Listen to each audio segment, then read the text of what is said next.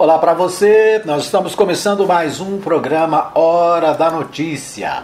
Você ligado na Mais FM, você bem informado de tudo que acontece no Brasil, em Goiás, na cidade de Anápolis e por que não dizer no mundo, né? Você ligado aqui na Mais FM em 87.9. Obrigado pelo carinho da sua audiência, obrigado pela sua companhia todos os dias. A partir das 8 da manhã nós estamos ao vivo trazendo para você as principais informações do dia. Você tem a opção de assistir o nosso programa no nosso canal no YouTube, nosso canal Web TV Mais. Você tem também a opção de nos acompanhar no Facebook ao vivo, ou seja, hoje ao vivo no Facebook e no YouTube.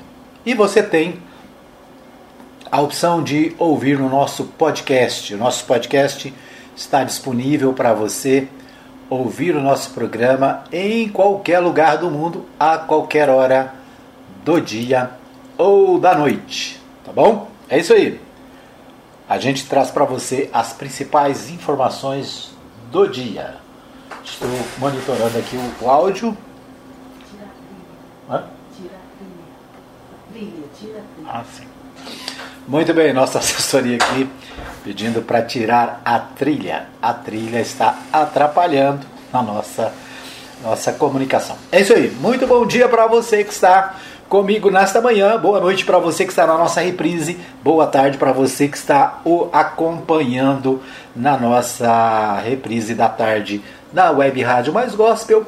E boa madrugada para você que nos ouve às três da manhã na Web Rádio Mais Gospel. É isso, né? Tem é, vários horários para você ouvir o nosso programa. Você tem várias opções, além do podcast que você pode ouvir também em qualquer lugar, a qualquer hora. Ou seja, quem gosta ouve, quem não gosta ouve também, né? Ou seja, se você só não ouve a Mais FM, quem não quer realmente, certo? Muito bem. A gente começa o nosso programa com o nosso Bola na Rede. Deixa eu tocar aqui a, bola, a abertura do Bola na Rede para você.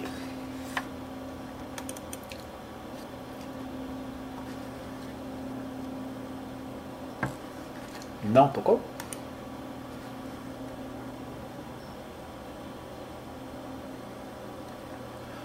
Ok, isso aí. Então a gente começa o nosso Bola na Rede, a gente traz as principais informações do esporte para você, para você ficar sabendo do que está acontecendo no futebol no Brasil e em outros lugares.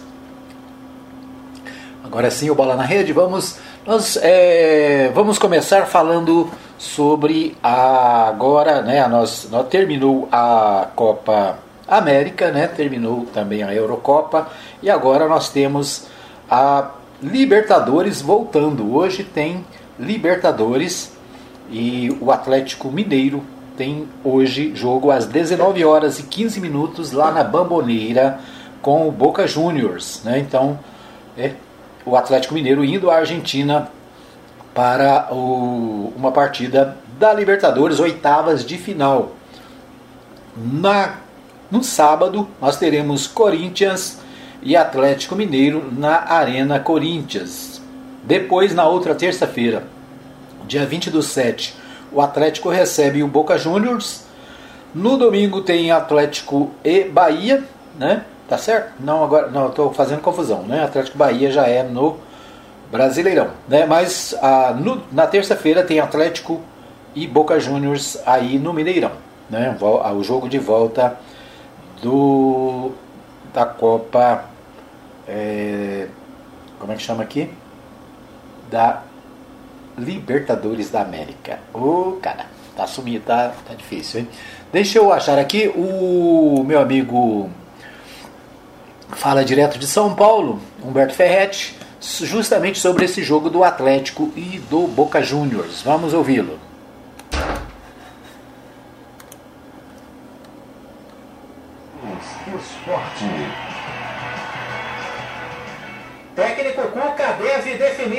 Escalação do Atlético Mineiro para o jogaço contra o Boca Juniors pouco antes da partida.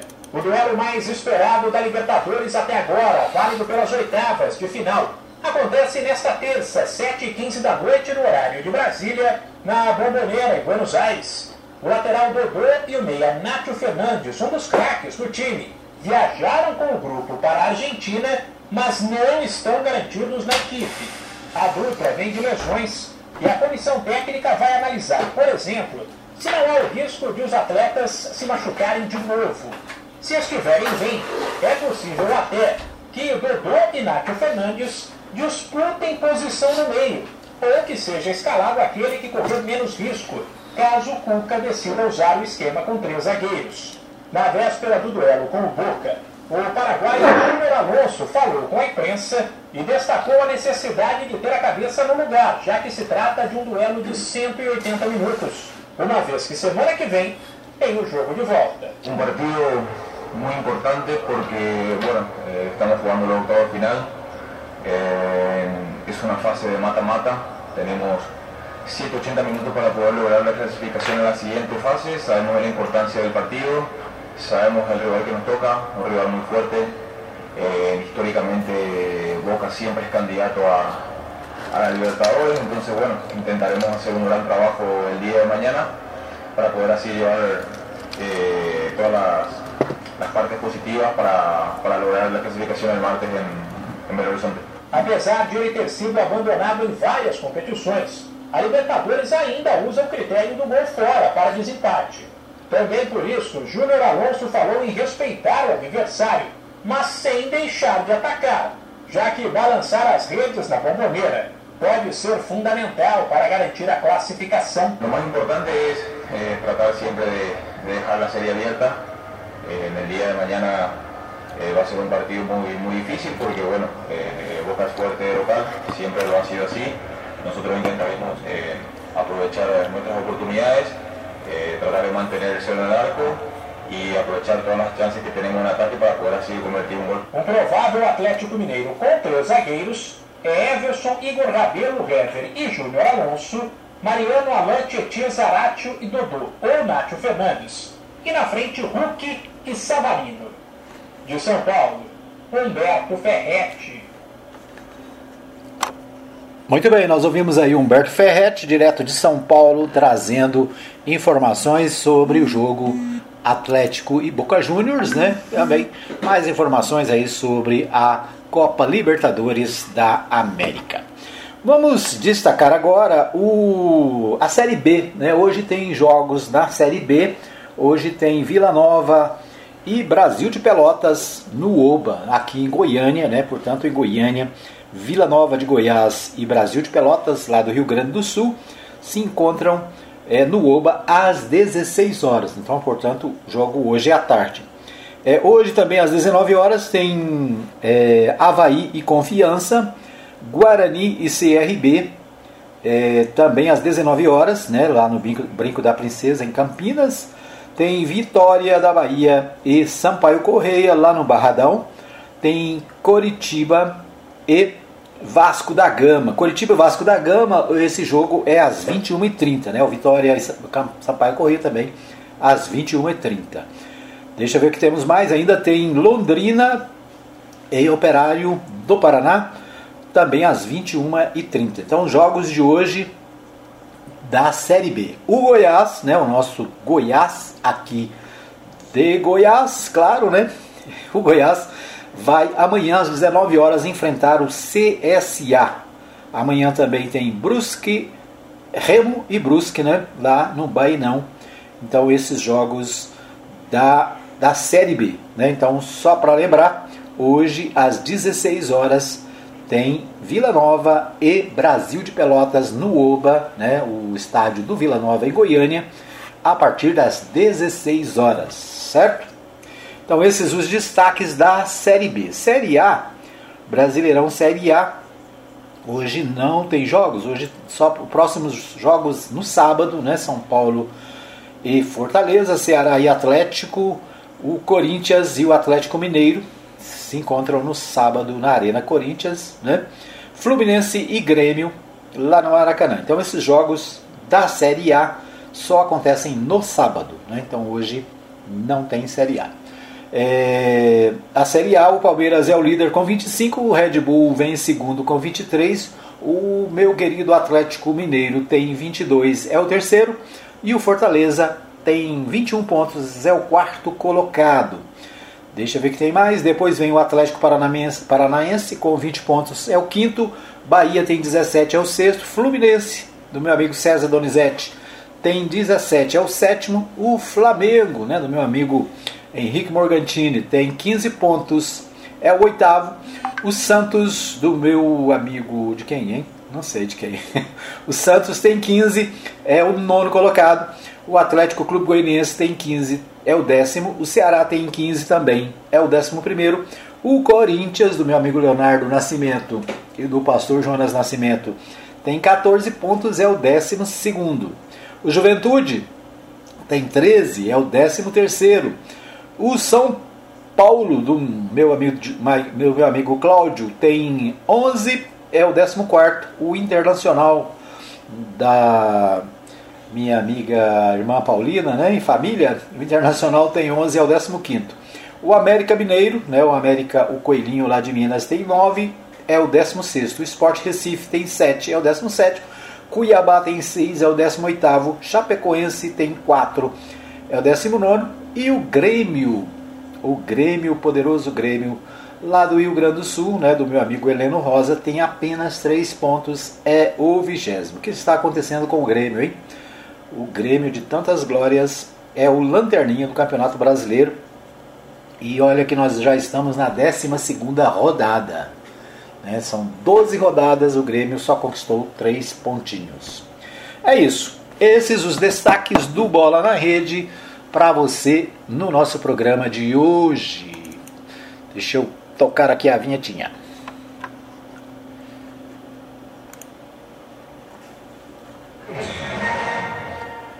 Muito bem, você ouviu aí o, você ouviu então o Bola na Rede, né? Vamos às principais notícias na nossa pauta nacional, os principais sites de notícias do Brasil. A gente começa pelo portal do portal G1. A gente começa pelo portal G1 com a seguinte informação: né? Governo Bolsonaro ignorou advertências, repetiu Ricardo Barros e privilegiou o mesmo empresário. Nas negociações com a Covaxin, houve negociação com o intermediário, relato de pressão por pagamento antecipado e tentativa de culpar a Anvisa. Vícios identificados pelo Ministério Público numa compra de medicamentos de 2017 feita pelo Ministério da Saúde, então chefiado pelo deputado. Ele nega a participação nas tratativas da vacina indiana.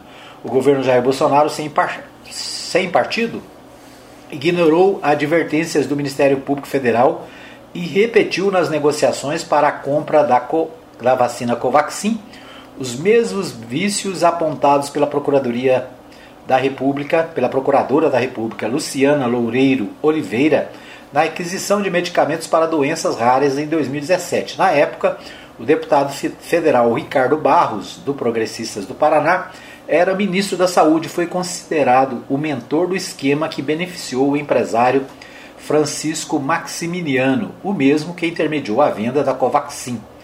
O blog mostra a seguir que o governo fez um Ctrl-C, Ctrl-V da operação de Barros para comprar vacinas em quarto, é, em quarto quatro oportunidades, os casos se misturaram. Né? Então, o levantamento aqui sobre é, a questão da compra da vacina, né, as denúncias que existem de corrupção na compra, né, o governo teria é, usado de intermediários, né, teria é, a, a, denúncia, existe a denúncia de é, favorecimento de empresas né, e também o, a questão da cobrança de pedágio, né? uma, uma participação, uma comissão na venda.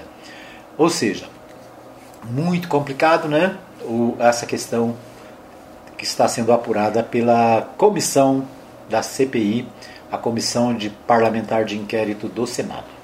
Bolsonaro oficializa a indicação de André Mendonça ao Supremo Tribunal Federal. O Senado precisa aprovar. O atual advogado-geral da União passará por sabatina e terá a indicação votada no plenário. Mendonça tem pós-graduação em Direito pela Universidade de Brasília e é pastor presbiteriano. Né? O presidente Jair Bolsonaro oficializou nesta terça-feira, dia 13, em ato publicado no Diário Oficial da União, a indicação do advogado-geral da União, André Mendonça, ao Supremo Tribunal Federal. Para assumir o cargo, Mendonça ainda terá que submeter a uma sabatina no Senado Federal e sua indicação será votada no plenário. Ele precisará da maioria, 41 votos dos 81 senadores, para se tornar apto a ocupar a cadeira de ministro da Suprema Corte Brasileira. Se aprovado, Mendonça substituirá o ministro Marco Aurélio Melo, decano, mais antigo ministro, do tribunal que se aposentou nesta segunda-feira. A publicação no Diário Oficial registrou a mensagem do presidente enviada ao Senado contendo o nome de Mendonça como indicado para a vaga aberta no Supremo. Em entrevista na semana passada, o presidente Jair Bolsonaro antecipou que tinha a intenção de indicar Mendonça para a cadeira. Segundo o presidente, ele é a pessoa ideal, muito boa para o Supremo. Em 2019, o presidente chegou a afirmar que dos dois nomes que poderia indicar ao STF em seu mandato, um será terrivelmente evangélico. Mendonça é pastor evangélico. Muito bem, então o Mendonça, né, o atual procurador, é, é procurador? É, deixa eu ver aqui. Ele é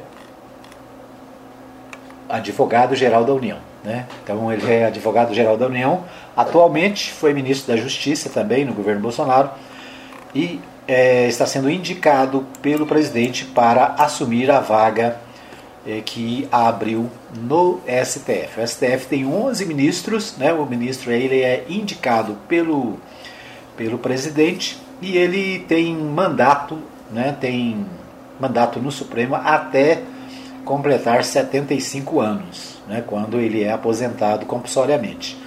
O, né, o Marco Aurélio ficou na, no, lá desde a época do governo Collor, né, foi indicado pelo governo Collor, e agora o Mendonça pode ser o novo ministro. Depende de quê? Depende de aprovação do Senado. Né? O Senado, a última vez que rejeitou uma indicação presidencial, é, me parece que tem mais de 30 anos. Né? Foi uma única vez, é, ao que me consta, que o Senado teria rejeitado. Né? Vamos ver o que acontece com a indicação né, do senhor André Mendonça para o Supremo Tribunal Federal. É uma promessa que o presidente havia feito aos a grupos evangélicos, né, que indicaria alguém para o, o Supremo Tribunal Federal terrivelmente evangélico. Né? Quem estava na disputa por essa vaga era o Sérgio Moro, lembra? O Sérgio Moro estava de olho nessa vaga e até há pouco tempo o Sérgio Moro era a bola da vez. Né? Passou, né? acabou, o Sérgio Moro está desmoralizado depois que foi considerado suspeito nas ações da Lava Jato. Né? Quase tudo que o Moro fez na Lava Jato está sendo anulado, cancelado, porque né, os, o Supremo Tribunal Federal está entendendo que ele foi parcial nos julgamentos. Né? O Moro dançou. Agora né, é a vez de André Mendonça. Vamos acompanhar, né, ver o que, que a, o Senado Federal resolve em relação à, à sua indicação.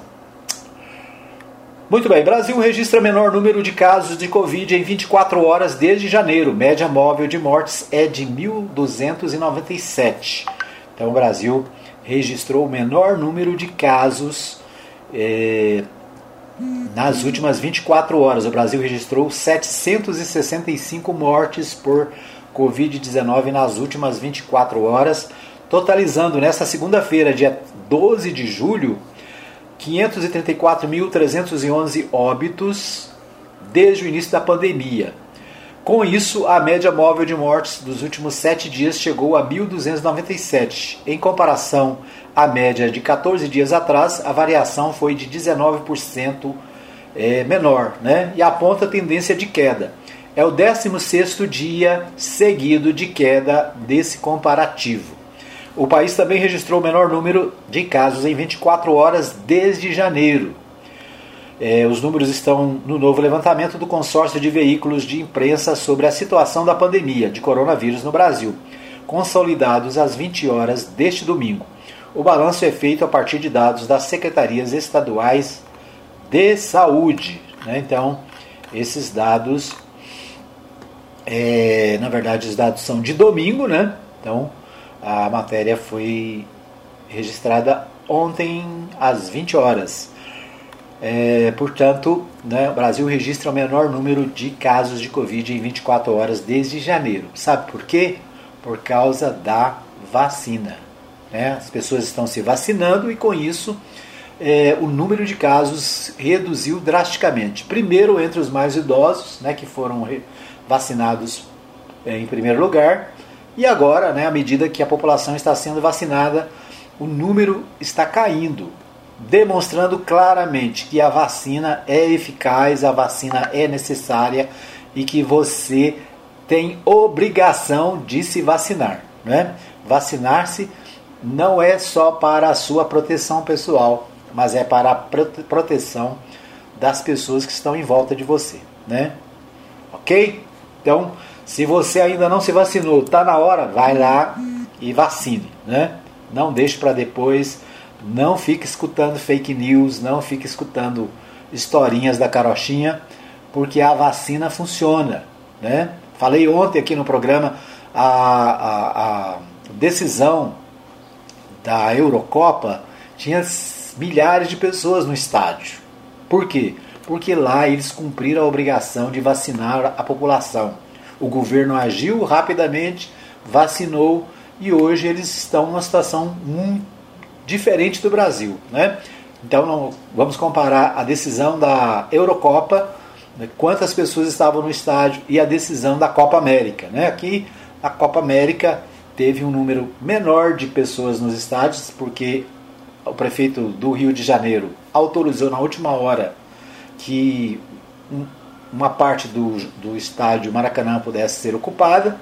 Né? Houve aglomeração, houve né, exageros, mas foi um número menor, muito menor do que os que estavam presentes lá no estádio na decisão da Eurocopa.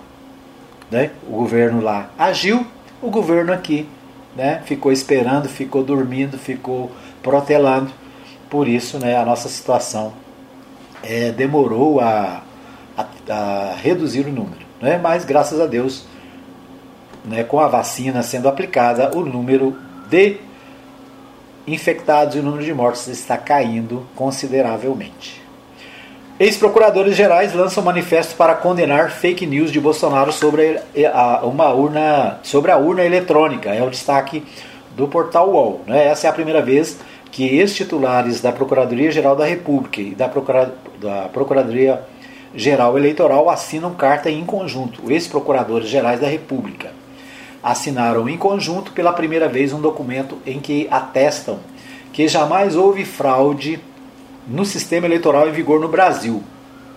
O gesto ocorre após os sucessivos ataques do presidente Jair Bolsonaro sem partido às urnas eletrônicas nos últimos dias insinuações sem provas que pretendem o descrédito das urnas eletrônicas, do voto e da própria democracia, devem ser firmemente repelidas em defesa da verdade e porque contrariam a expectativa de participação social responsável pelo fortalecimento da cidadania, afirmam na carta.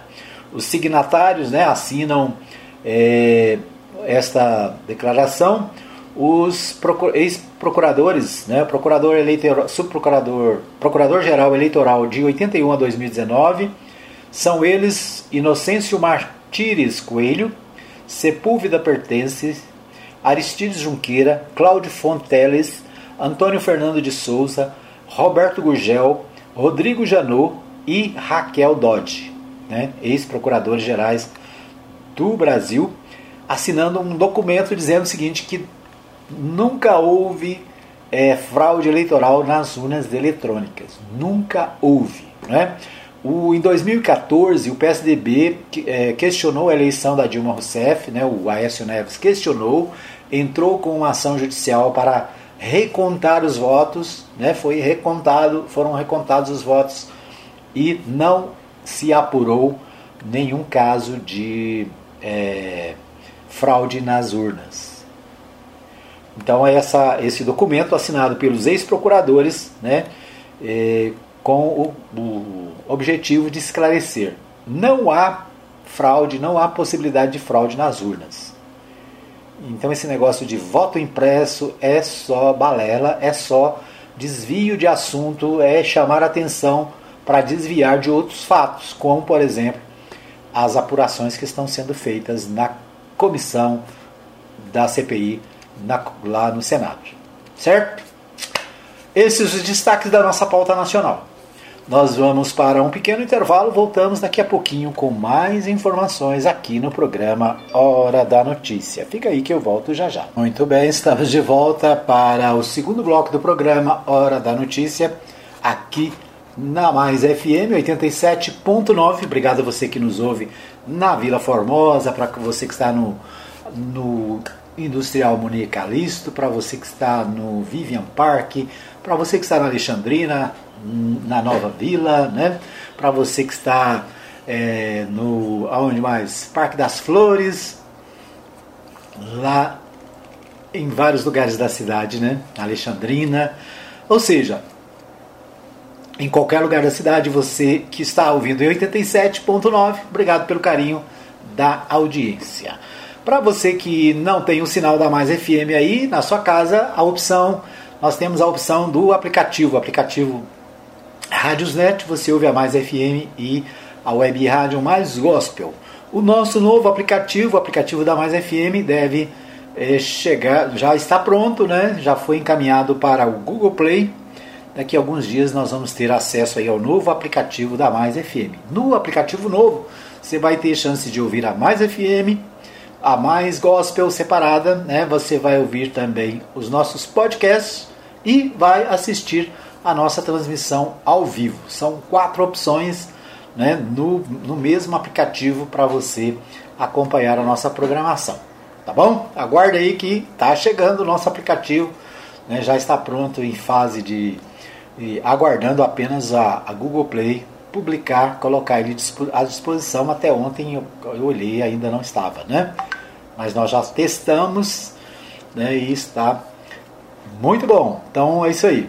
Parabéns ao meu amigo Marco, que é responsável pelo aplicativo, né? Novo aplicativo da Mais FM que vai é, começar a, a, vai ficar disponível nas próximos, nos próximos dias aí. Bom, estamos com as notícias agora no segundo bloco, as notícias aqui da nossa região. E a gente começa pelo meu amigo Libório Santos, o Libório Santos que traz é, as principais informações direto da capital goiana. Né? Vamos acionar aqui o Libório Santos para que ele possa trazer as principais informações direto da capital. É com você, Libório. 118 milhões de pessoas começaram a passar fome no mundo em 2020. Homem tortura cachorro até a morte e é preso. Incêndio foge do controle no Parque Nacional das Emas. Eu sou Libório Santos, hoje é dia 13 de julho, terça-feira, e esses são os nossos destaques.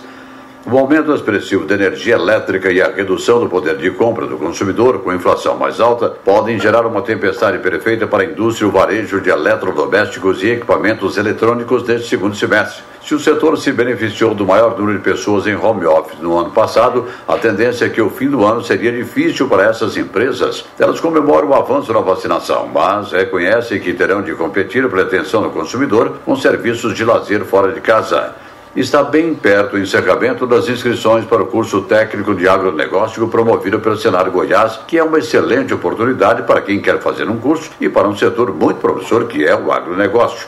Mara Lima, gerente de educação formal do Senar Goiás, dá mais detalhes. Bom, chegou a hora, né? Chegou a hora de quem quer evoluir aí na área do agronegócio, entrar para essa área tão promissora, né? Nós estamos com um curso técnico em agronegócio, com inscrições abertas para Porangatu, Itumbiara e Alexânia. E aí é importante dizer, o curso técnico em agronegócio do Senar é totalmente gratuito, com certificado com validade nacional, autorizado pelo MEC, e a pessoa vai poder trabalhar aí em várias frentes, tá? Do setor do agronegócio, né? Inclusive em agroindústria, indústrias, propriedades, estabelecimentos comerciais do agronegócio. Então, tem uma amplitude aí interessante a questão da empregabilidade nesse curso. Então, é a hora de, de correr nisso, entrar lá no site do Senar, tá? Lá vai ter um banner lá de cara no site, onde a pessoa clica e já vai cair na área de inscrição, tá?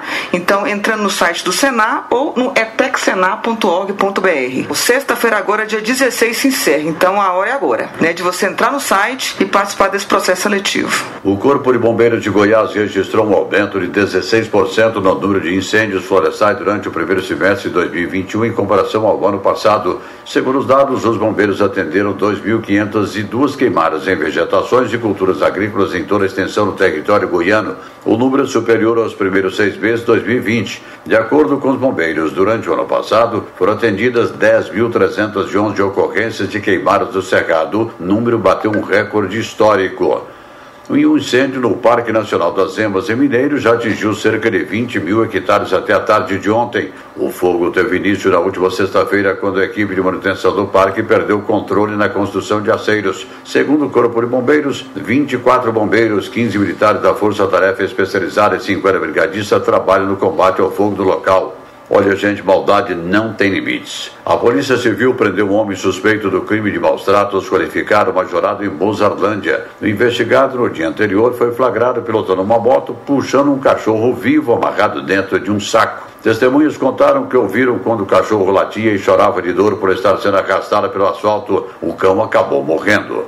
Termina nesta quarta-feira, dia 14, o prazo para inscrição no Exame Nacional do Ensino Médio Enem 2021. Os interessados em participar do certame, isentos ou não, devem acessar o site do INEP para fazê-lo na página do participante. A taxa de inscrição para os não isentos é de 85 reais. Os dados são da FAO, órgão ligado à ONU, e são assustadores. No ano 2020, cerca de 118 milhões de pessoas em todo o mundo começaram a passar fome, ano em que a pandemia paralisou grande parte do planeta, desestruturou famílias que perderam seus provedores, encerrou atividades econômicas e agravou as desigualdades. Tramita na Câmara Federal um projeto de lei que prevê o recebimento em dobro para o segurado da Previdência Social, ou seja, seria a criação do 14º salário nos anos 2020 e 2021. O projeto ainda inclui os benefícios da pensão por morte, auxílio doença, auxílio acidente ou auxílio reclusão. A relatora desse projeto na Câmara Federal é a deputada goiana Flávia Moraes. Essa proposta é muito importante porque ela vai garantir renda para as famílias e muitas famílias que hoje estão em muitas dificuldades financeiras. Nós tivemos aí um aumento do valor dos alimentos, combustível, gás de cozinha e ao mesmo tempo desemprego gerado pela pandemia. Então, nesse momento, esse recurso vem a calhar, vai aquecer a economia, vai ajudar as pessoas que estão em estado de vulnerabilidade. Com certeza, seria muito importante a aprovação. Eram essas as informações de hoje de Goiânia, informou Libório Santos.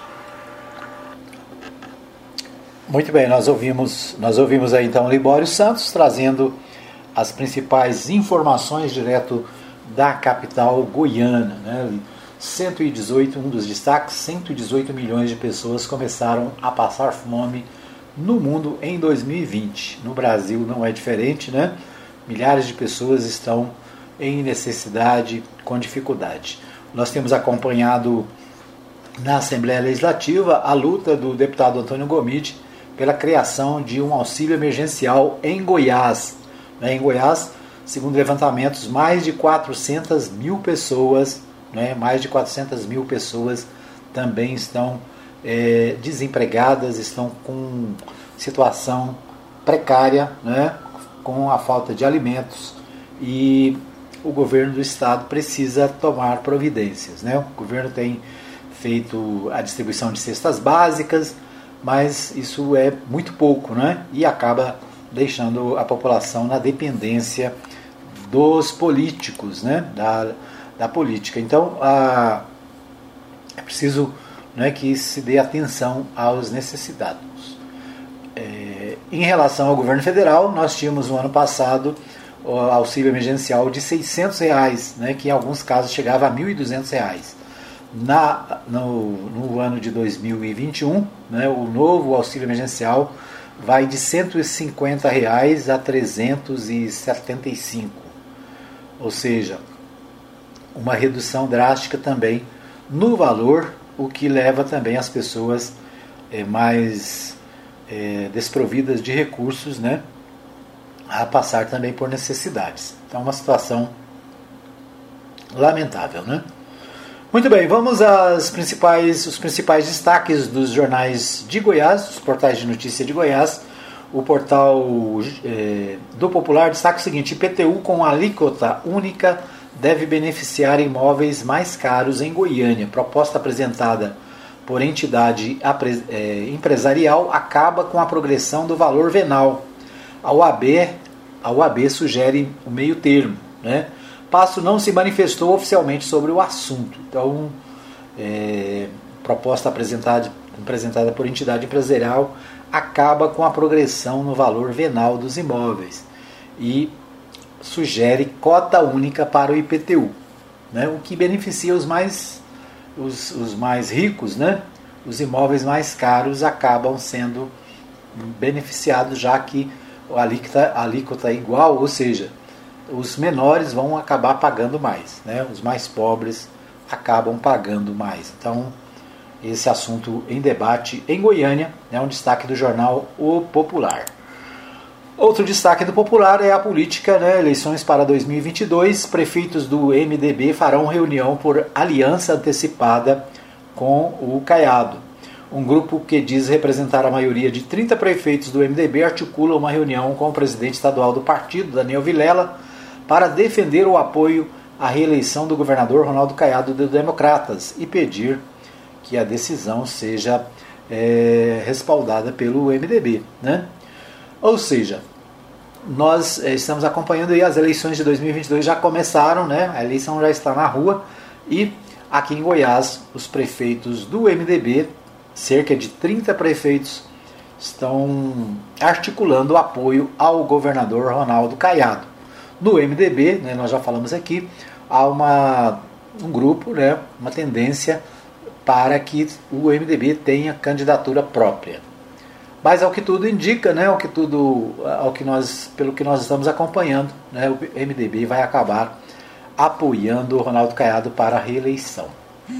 O, o, diretor, o Diário da Manhã destaca o seguinte: o AB faz eleições com cinco candidatos, apenas uma de uma é mulher, né? Das cinco candidatos pela primeira vez na história da advocacia goiana, uma mulher disputa o direito de comandar o mais importante órgão da sociedade civil em Goiás. Valentina Jugma é, é a candidata, né? Concorrem também Rafael Lara, é, Rodolfo Otávio, Pedro Paulo Medeiros e Júlio Meireles. A eleição está marcada para 30 de novembro. Então a campanha para a escolha da nova diretoria da Ordem dos Advogados do Brasil, Seção Goiás, já está em pleno andamento. As eleições acontecem no dia 30 de novembro, daqui a pouco mais, daqui a pouco mais de quatro meses. Portanto, desde já a movimentação é intensa, principalmente nas redes sociais e no WhatsApp, o que era esperado em tempos de pandemia. Há mais fatos novos neste ano. Um deles é que, pela primeira vez na história, que mostra uma tradição de homens se multiplicando na disputa pelo comando da OAB, uma mulher apresentou-se como concorrente. É a procuradora do estado de Goiás, Valentina Jugma, que já ocupa o cargo de conselheira federal na ordem da Ordem Goiana e decidiu se candidatar para tirar as advogadas da marginalização a que sempre foram submetidas na política classista, diz a candidata. Né? O atual presidente da UAB, Lúcio Flávio de Paiva, declarou apoio ao candidato Rafael Lara, mas não foi seguido por advogados que estiveram com ele na, em duas eleições na entidade, como Rodolfo Otávio e Valentina Jugman. Com as primeiras pesquisas sendo divulgadas, a campanha para o comando da entidade começa a esquentar nos bastidores da advocacia goiana. Historicamente, a OAB Goiás tradição de, tem a tradição de realizar movimentadas e polêmicas campanhas para a sua direção. É isso, né? Então, é, um agrupamento que ganhou várias eleições, a entidade, a OAB Forte, está fora do pleito porque se diluiu ao longo dos anos. Desta vez, nem candidato lançou. É, então é isso, né? O Diário da Manhã destacando a eleição da OAB que acontece em, Goiá, é, em novembro, né? A Ordem dos Advogados do Brasil, uma entidade importantíssima, conforme diz aqui o jornal Diário da Manhã.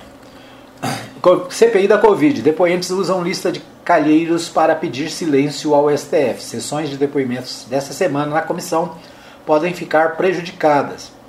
Responsável técnica da Precisa Medicamentos obtém recurso no Supremo para se manter em silêncio e o reverendo alega problema médico para não comparecer ao colegiado. Né? Então, uh, os convocados da CPI para essa semana estão tentando se esquivar das oitivas marcadas a princípio para hoje e amanhã.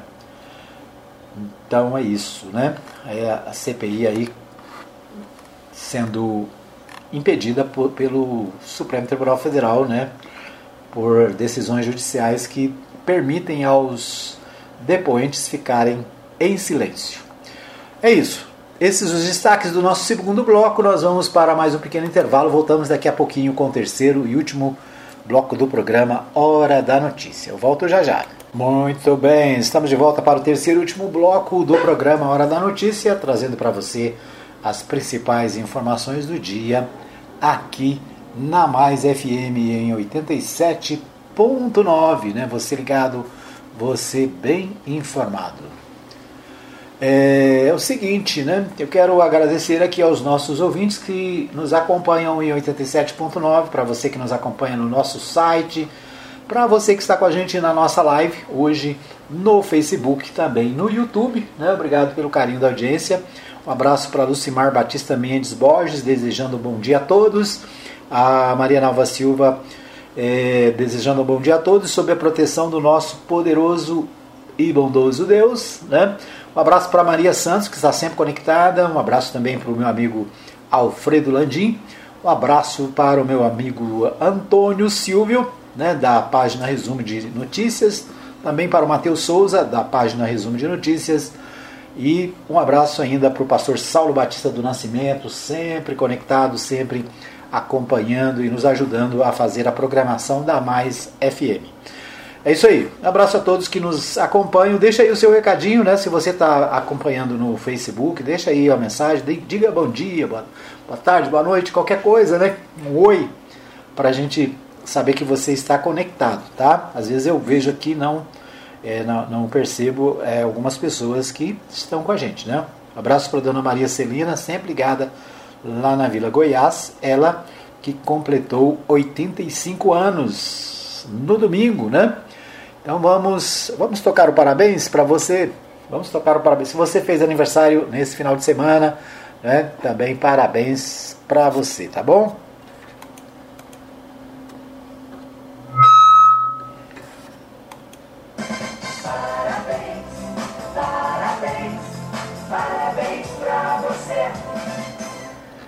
Muito bem, então parabéns aí para Dona Maria Celina, parabéns para você que fez aniversário nos últimos dias, né? Domingo, segunda, terça. Parabéns para você. Olha, vamos aos principais destaques dos principais sites de notícia da cidade. Né? Nosso tempo hoje está pequenininho para o terceiro bloco, né? A gente acabou se estendendo aqui nos, nos blocos anteriores. Eu vou começar pela mensagem do portal Anápolis, né? O portal Anápolis destaca o seguinte: Anápolis deve ter ao menos 10 candidatos a deputado estadual. E alguns nomes né, estão colocados aqui. Os atuais deputados Antônio Gomide Hamilton Filho, Coronel Adailton, né, são apontados como favoritos. Ah, outro nome que pode surgir é da Thaís Souza, né? Thaís Souza vereadora aqui por Anápolis, deve ser candidata. Então vamos ver aqui o que é que diz mais. Anápolis tem o terceiro maior eleitorado de Goiás, com 270 mil eleitores, atrás apenas de Goiânia e Aparecida de Goiânia. Com 270 mil eleitores, Anápolis tem o terceiro maior eleitorado de Goiás e, portanto, no ano de 2022, o número de candidatos a deputado estadual deve ser grande. O portal Anápolis listou 10 nomes com e sem mandato que deverão obter destaque nas eleições do ano que vem. Consultamos empresários, líderes de vários partidos e personalidades da cidade. O portal Anápolis preparou uma lista com 10 nomes. Vamos ver quem são os 10 nomes aqui colocados. Deputado estadual é, Antônio Gomide, ex-prefeito de Anápolis, tem base consolidada e é apontado como um, das, um dos favoritos. Brigadeiro Bragança, do Republicanos, atual presidente do partido na cidade, conta com apoio de dois vereadores. O Carlos Antônio, do Democratas, ex-deputado estadual, perdeu as três últimas eleições, né, mas tem um capital político, está aí na, no páreo. O coronel Adailton, do Partido Progressista, né, é, deputado estadual de primeiro mandato, também é considerado um dos favoritos. O Jean Carlos, do Democratas, vereador, foi reeleito e já foi candidato a deputado estadual uma vez. O João Gomes, do PSDB, ex-prefeito, é uma das propostas do partido para deputado. Leandro Ribeiro, do PP, atual presidente da Câmara Municipal, foi o mais votado nas eleições de 2020. Márcio Correia, do MDB, o empresário foi candidato a prefeito no último pleito é uma das principais apostas do MDB. Thaís Souza, do PP, é conhecida pela defesa dos animais, primeira parlamentar a realizar uma política pública voltada para animais na cidade. Então aqui o, portal é, relacionou 10 nomes e eu aposto que nós vamos ter mais de 25 nomes, né? Pode escrever.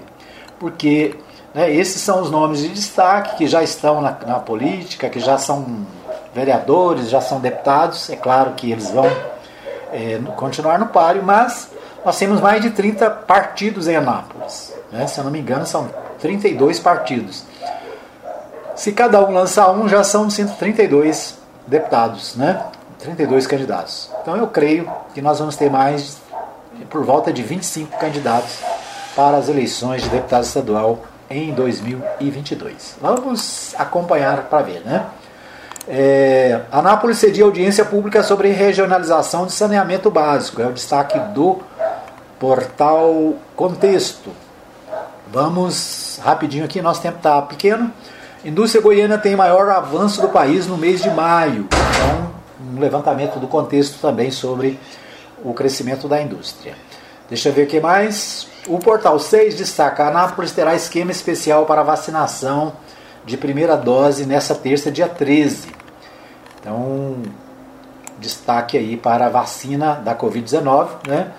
O Portal 6 destaca: a Secretaria Municipal de Saúde anunciou Enápolis, que Enápolis terá esquema especial para aplicação da primeira dose da vacina nesta terça. Enquanto não chegam novas remessas, a imunização para pessoas a partir de 40 anos ocorrerá no Ginásio Internacional Newton de Faria em formato drive-thru, das 8 às 16 horas, a partir de distribuição de senhas. De acordo com a pasta, a medida foi tomada devido à baixa quantidade de vacinas em estoque. Trabalhadores da indústria continuarão sendo imunizados na CMTT. Né? Então, é, a segunda dose, já quem precisa da segunda dose da AstraZeneca, pode procurar os seguintes postos: Pedestres, Banco de Leite, Unievangélica, Sereste, Unidade de Saúde Arco-Íris, Bairro de Lourdes e Santa Maria de Nazaré o drive-thru no Ginásio Internacional Nilton de Faria, CMTT e Unidade de Saúde do JK e anexo Itamaraty. Né? Então, esses os locais de votação. Votação não, gente. De vacinação nesta terça-feira. Ok? Nosso tempo está esgotado. Quero agradecer a todos pelo carinho da audiência. A gente volta amanhã, se Deus quiser, às 9 da manhã, às 8 da manhã, com mais um Hora da Notícia. Um abraço para você, obrigado. E até amanhã, se Deus quiser.